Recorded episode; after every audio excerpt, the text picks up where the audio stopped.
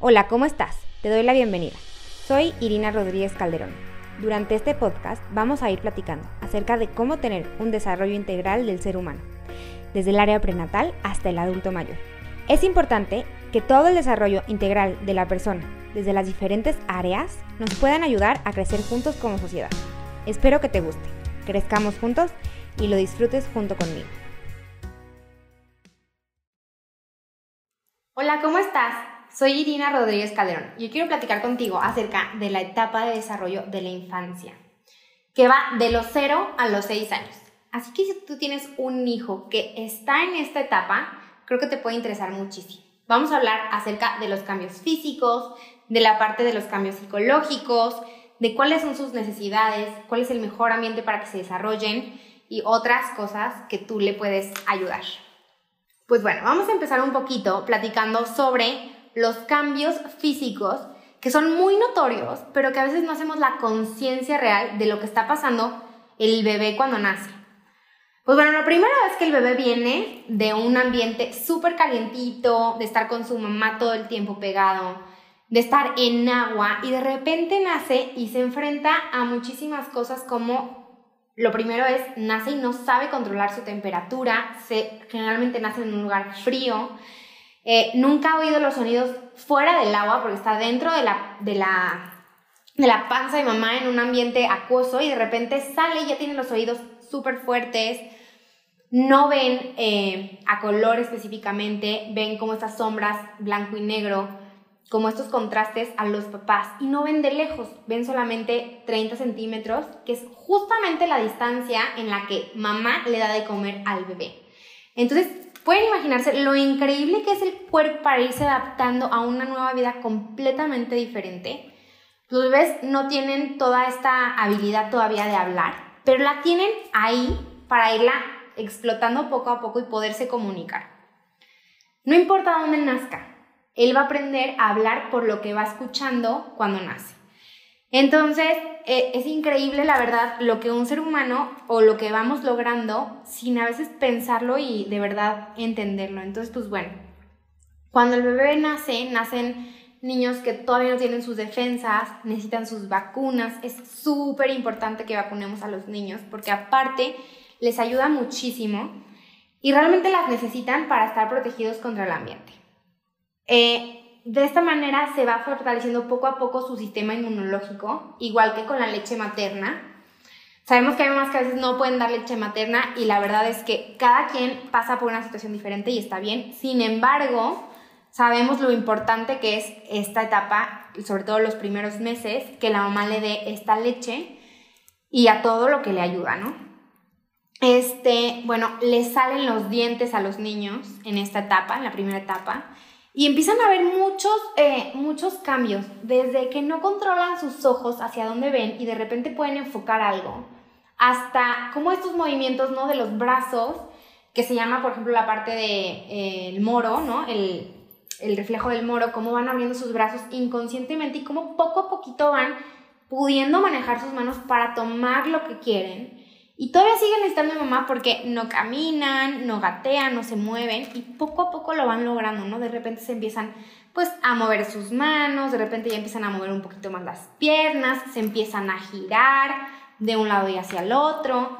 Después ya se empiezan como a poner en cuatro puntos, se arrastran, gatean. Son mil cosas en esta parte de movimiento que los niños van logrando hacer. Al principio las cosas pues la toman con toda la manita, poco a poco van haciendo agarres diferentes, van estilizando hasta que logran agarrar el lápiz con una precisión y pueden encontrar las cosas más chiquititas y tomarlas con sus dedos índice y con el pulgar.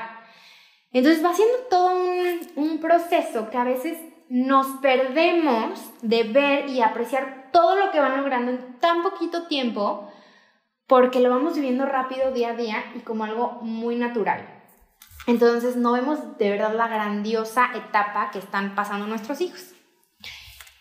Y obviamente pues a través de todo esto van surgiendo mil cambios en los niños. Por eso es que esta etapa es una etapa eh, en el desarrollo que en la gráfica que habíamos visto anteriormente es roja, porque implica muchos cambios críticos, no nada más de movimiento, sino también en la parte psicológica. Eh, vemos también pues, en la parte física, en la parte como biológica, cómo se va desarrollando el oído, todos los músculos de la boca, o sea, que necesite toda la parte de coordinación, que necesita la lengua, el paladar, el mover de cierta manera la boca para pronunciar sonidos y cómo va distinguiendo cada uno de los sonidos hasta que puede hablar y hacer una frase completa. Y a veces, de verdad, no pensamos todo lo que está desarrollando, ¿no? Y la verdad, bueno, también viene una parte muy importante que son los cambios psicológicos. Esta etapa la voy a dividir en dos, porque efectivamente ahorita acabo de hablar justo como la parte de un bebé, eh, pero esto lo vamos viendo y lo vemos hasta los seis años, cómo va creciendo, cómo de repente ya puede brincar, cómo de repente ya puede andar en bicicleta. Y hay muchísimas cosas que van logrando y es una etapa padrísima. Los cambios psicológicos los vamos a dividir, como les decía, en dos, de 0 a 3 y de 3 a 6.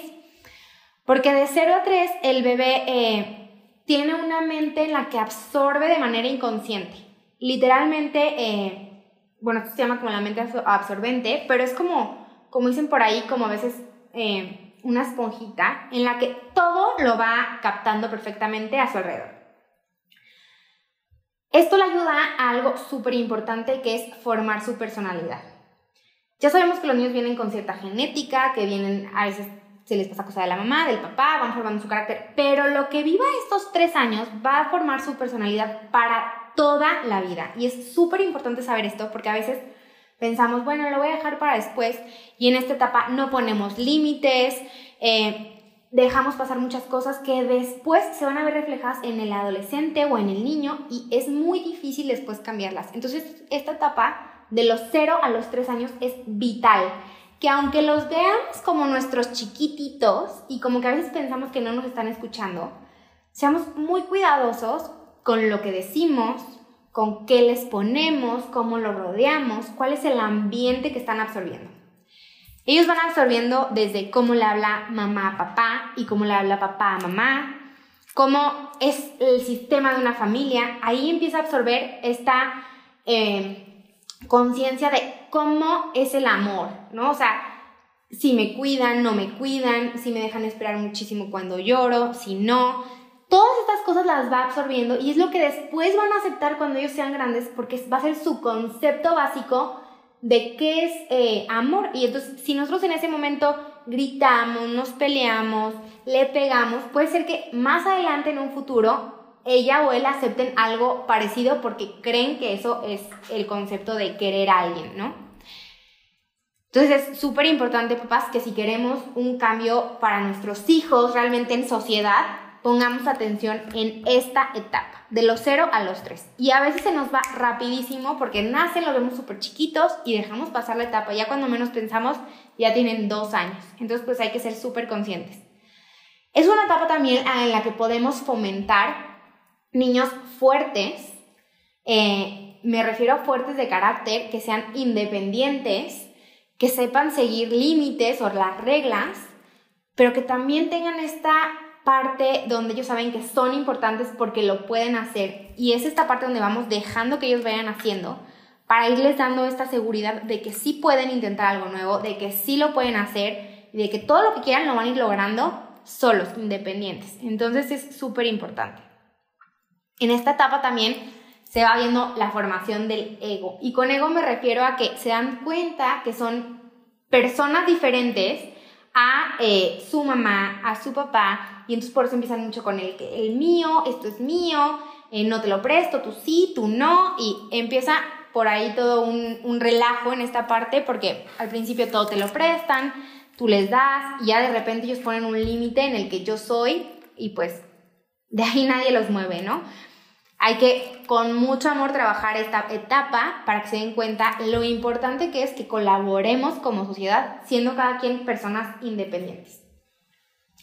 También, bueno, viene mucho esta parte de, eh, a veces pensamos que los niños chiquitos no se acuerdan y que la memoria es súper mala, pero efectivamente, eh, más bien todo lo contrario, porque esta mente o esta memoria que sí efectivamente a veces no tenemos los recuerdos muy claros de qué era lo que vivíamos, no podemos relacionarlos específicamente y nuestros recuerdos de vivencias empiezan mucho más grandes, La memoria que se construye en esta etapa es muchísima, porque es desde cómo me muevo, cómo comen mis papás y todos estos comportamientos los van absorbiendo para toda su vida. Entonces la memoria realmente es algo súper importante. Empiezan a, trabajar muchísimo con la voluntad de quiénes son, qué van a hacer, cuánto lo van a hacer, todo eso. Empiezan eh, poco a poco, ya cuando van llegando a los 3 y a los 6, empiezan mucho a tener una mente mucho más razonadora, este, donde absorben, claro, lo que, todo lo que van viviendo, sin embargo, son más selectivos con lo que quieren y ya podemos ver hacia dónde va el interés, qué es lo que están eh, absorbiendo, qué es lo que están viviendo. Y hay que ayudarlos muchísimo a que sean cosas sanas que realmente los vayan a construir para toda su vida, o sea, que les dejen algo y no que los estemos llenando de puras cosas que no tienen nada que ver. Eh, y es justo esta etapa en donde vemos algo eh, muy importante que es, ¿qué es mamá? ¿Cómo se llama?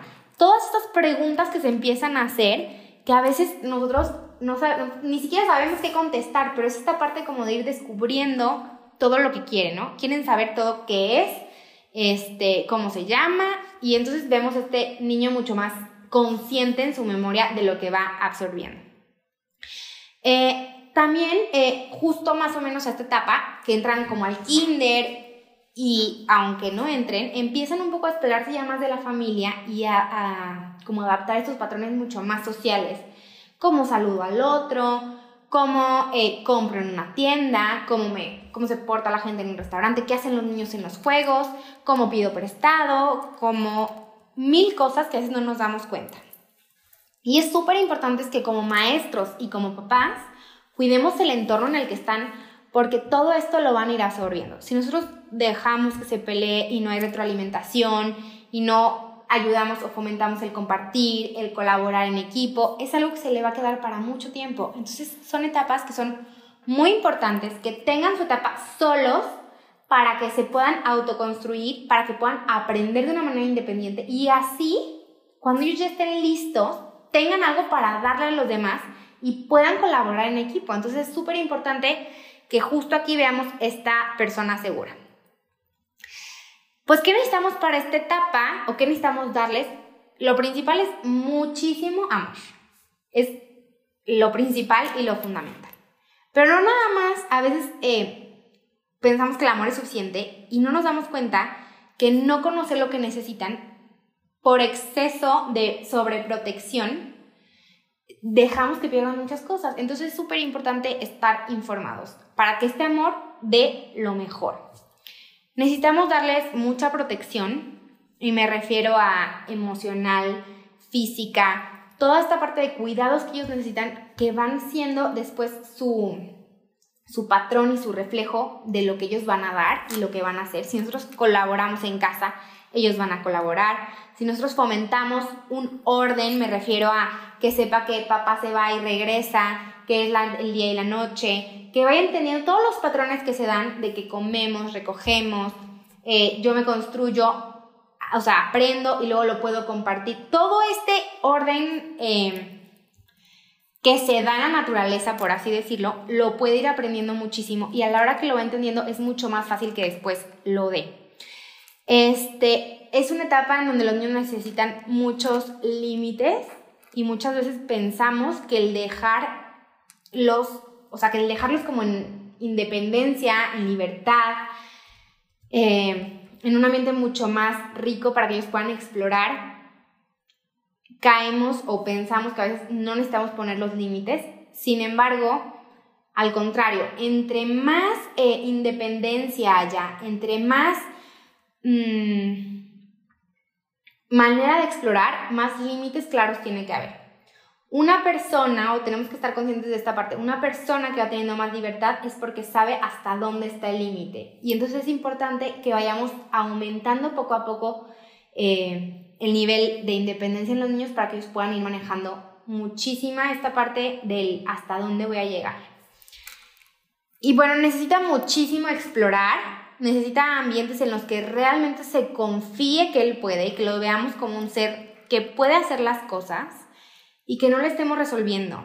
Hay que entender que para los niños hay algo súper importante que es, primero lo hago por ti, por ejemplo a los chiquitos al principio dejamos o les damos de comer, para poner un ejemplo muy claro, ¿no? Nosotros les damos de comer, después colaboramos con ellos, es yo te ayudo hasta donde tú puedas, entonces le pasamos la cuchara, le servimos el plato, ellos ya empiezan como a comer solitos, a veces les damos nosotros, les detenemos el agua y después dejamos que ellos lo hagan. Entonces, esta parte es súper importante. Vamos a dejar que exploren y que puedan darse cuenta que pueden, siempre y cuando nosotros estemos ahí para ayudarlos en lo que no pueden. Solamente hay que dar ayudas necesarias. Intentemos dejar de dar de más, porque luego lo único que hacemos es que se sientan menos o que no pueden. Incluso a veces hay niños que se llegan a sentir inútiles en esta etapa porque todo le terminan haciendo.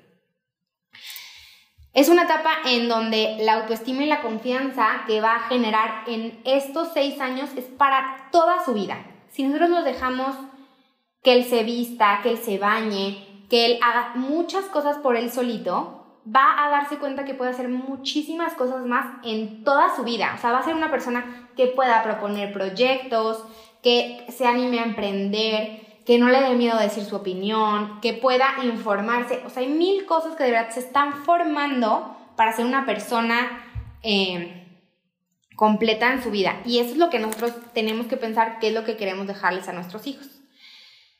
Eh, al dejarlos... Eh, explorar, también viene esta parte social de ver con quién quieren estar, que vean que no, o sea, esta parte, por ejemplo, de respeto hacia los demás, que ellos puedan convivir con todos con respeto y que también puedan decidir con quién no quieren convivir, a quién quieren saludar de beso, a quién no. Es súper importante que respetemos esta parte, especialmente en las culturas en las que tendemos a eh, tener mucho contacto físico cuando a veces los niños no quieren y los estamos obligando a que saluden de beso, etc.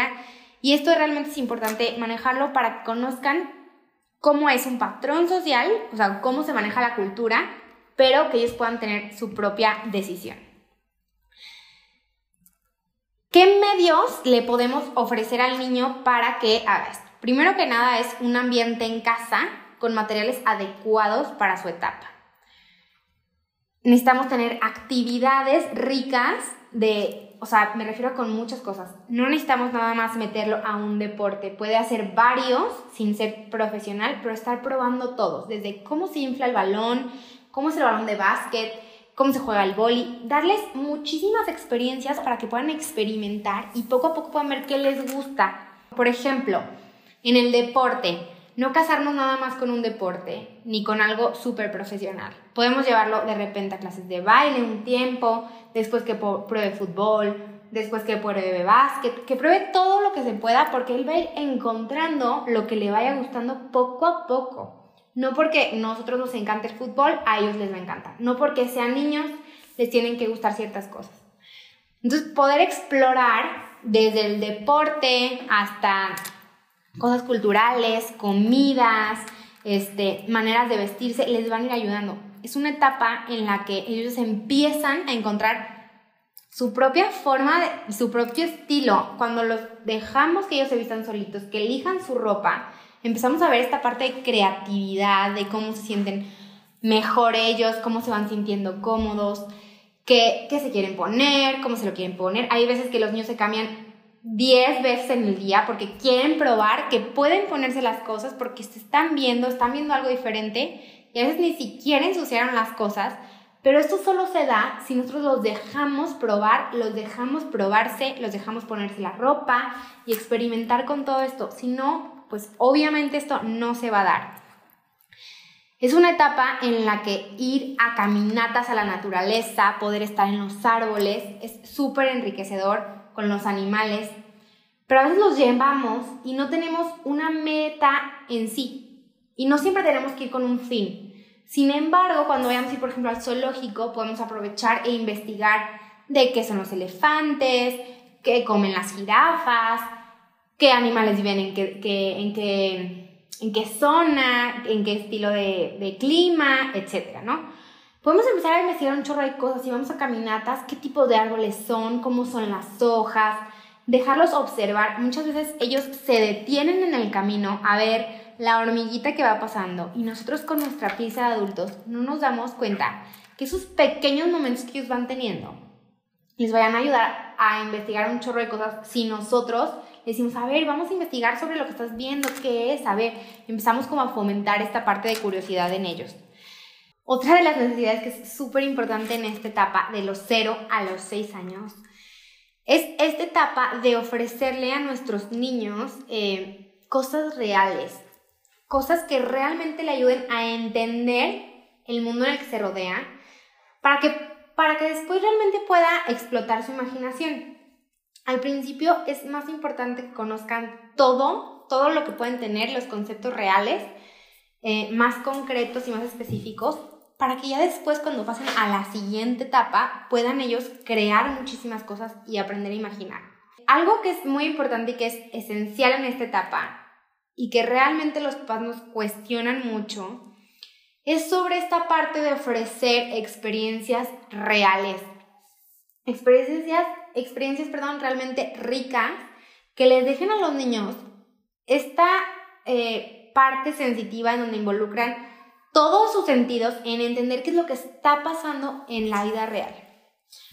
Con esto nos referimos a eh, tipo de libros que se les leen, intentar que sean lo más reales, con fotografías lo más parecidos, o sea, lo más reales, en donde, por ejemplo, vemos muchísimos libros que el puerquito habla, que la jirafa dijo, que no. Y realmente es una idea que no es real. Estos libros hay que dejarlos para después, para cuando el niño ya sepa que la jirafa no habla, cuánto mide, qué come, cuando ya conozca realmente que es una jirafa y que pueda entender y discernir entre la realidad y la fantasía, entonces ya podemos dar estos libros. Pero al principio no. Es, estos niños todavía no tienen la capacidad de imaginar cosas tan abstractas que no son reales. Y aunque nosotros les digamos, ¿entiendes que los monstruos no existen? Ellos nos van a decir sí, pero en el fondo sí existen para ellos porque de alguna manera ya lo vieron. Entonces es súper importante que hasta que no sepa distinguir entre la fantasía y la realidad, que es más o menos a partir de los seis años, evitemos todas esas cosas. Evitemos programas de televisión que realmente no son nada nutritivos para ellos, en los que a lo mejor puede tener una temática muy bonita, pero sale justamente estos animales hablando, o salen los juguetes moviéndose, o sale toda esta fantasía que realmente no les ayuda para nada. Aparte de que la tele les hace muchísimo daño y que no se debería ver, sobre todo en estas primeras edades, en donde su cerebro se está formando y todo lo estos como luces que readea la televisión les afecta muchísimo. Entonces, pues si podemos evitar este tipo de eh, programas, tele, lo que sea, la verdad es lo mejor. Pero bueno, ya cada quien como papá va decidiendo que sí, que no, pero si lo podemos hacer, pues qué bueno. Y si no, buscar realmente algo que le vaya a dejar algo. Pues ya sean documentales para niños, eh, cosas como de la vida silvestre, algunas cosas, pero mucho más reales y no tanta caricatura. De vez en cuando, ya cuando están más grandes, sí podemos poner caricaturas, pero que sea una mujer o una niña que habla y no un cerdito o no en mil cosas que luego vemos por ahí. También los juguetes tienen mucho que ver. A veces les damos juguetes para que cocinen, para que hagan, y está bien, son juguetes. Sin embargo, si aparte de eso le podemos ofrecer que él vaya y pele un plátano real, o que él corte la naranja y haga jugo de naranja real, les va a ayudar mucho más que solamente ver los juguetes. Entre más real podamos hacer la actividad, incluso jugando, más se va a enriquecer el niño. Entonces, pues bueno, la verdad es que es una etapa que yo creo que hay que informarnos muchísimo como papás de qué sí conviene y qué no conviene para esta etapa darles y el por qué. Cuando nosotros tenemos las herramientas y conocemos realmente el por qué es súper mala la tecnología en esta etapa, por qué es tan bueno que no estén cerca de, aparatos, eh, televisiones, ya sea celulares, etcétera, vamos realmente a poder evitar lo más posible este tipo de cosas. Y pues bueno, algo que caracteriza, mucho esta etapa es una frase que dice quiero hacerlo yo solo. A veces vemos que los niños se enojan muchísimo porque quieren ellos hacer algo y nosotros se lo estamos haciendo. Esto, papás, pues es creo que obvio, ellos quieren irse superando poco a poco, quieren darse cuenta que pueden, entonces pues hay que entender que esta es una etapa, esta es su frase y hay que acompañarlos para que realmente lo logren. Y pues bueno, como conclusión, algo o algo que es súper importante no dejar de tocar es acerca de los límites y la disciplina. A veces, sobre todo cuando somos primerizos, nos damos cuenta que queremos seguir viendo a nuestro chiquito bebé y nos cuesta mucho trabajo marcar límites en esta etapa porque están chiquitos, porque creemos que no pueden, porque tal vez no nos entienden, etc. Sin embargo, cuando vamos dándonos cuenta que sí lo pueden hacer, que nos entienden perfectamente y que realmente son importantes, es mucho más fácil que lo hagamos con toda la paciencia y con todo el amor del mundo. Es muy importante estar informados qué no puede hacer. Si yo a un bebé chiquito, obviamente, le digo que no llore, pues obviamente esto no va a pasar. Si a un bebé le pido que cuando está en la etapa de gateo no gatee porque va a tirar, no lo va a hacer porque es algo natural y algo que su cuerpo necesita. Entonces, ¿qué es lo que puedo hacer para no tener este, este conflicto? Pues buscar un espacio en donde él pueda gatear libremente, en donde sí pueda coger las cosas, etc. Pero es importante irlos manejando de chiquitos. Por ejemplo, si un bebé se empieza a subir a la mesa y no queremos que a los dos años se siga trepando a las mesas, pues lo bajamos y le decimos a la mesa no. Y así varias veces, lo, aunque lo tengamos que repetir mil veces, va a llegar el punto que él entienda que no se puede subir a las mesas. Y es algo muy simple, pero aún así estos límites que vayamos marcando tienen que ser importante, súper importante que sean asertivos, que sepamos que su, que su hijo lo puede cumplir. Por ejemplo, esta parte que decíamos, que lo pueda seguir en la etapa en la que está, que no, no le estamos pidiendo que deje de caminar, que deje de, si no, todavía no lo puede hacer, o sea, si él está en la etapa de aprender a caminar, aunque le digamos no camines, lo va a hacer. Cuando conocemos estas etapas podemos marcar límites realmente o reglas eh, asertivas, ¿no? Que sabemos que sí las va a poder cumplir. Las siguientes que tienen que ser muy constantes. No es un día sí y hoy porque es fin de semana no, porque los niños no entienden esta parte. Siempre es esto no y es esto no. Hay cosas que obviamente como papás tenemos que ser flexibles, pero que sean constantes los límites y que sean eh, reales, ¿no? Que sean puestos con mucho amor y que seamos muy pacientes para que realmente se logren seguir. Entonces, pues bueno, esto es más o menos la etapa de 0 a 6 años. Si tu hijo por ahí está teniendo alguna dificultad o no has sabido qué actividades ponerle o cómo ayudarlo y quieres más información, con muchísimo gusto nos puedes contactar y te podemos ayudar. Si tienes alguna duda, comentario o algún tema que te interese, me puedes contactar en mi sitio web. Estoy como irinarodríguezcalderón.com o en las diferentes redes sociales como Facebook, Instagram, TikTok, YouTube, Spotify, como Irina Rodríguez Calderón. Recuerda que somos una comunidad y estamos aquí para crecer todos juntos. Sin miedo y con fuerza, haz lo que amas y ama lo que eres, que nadie te detenga y ve.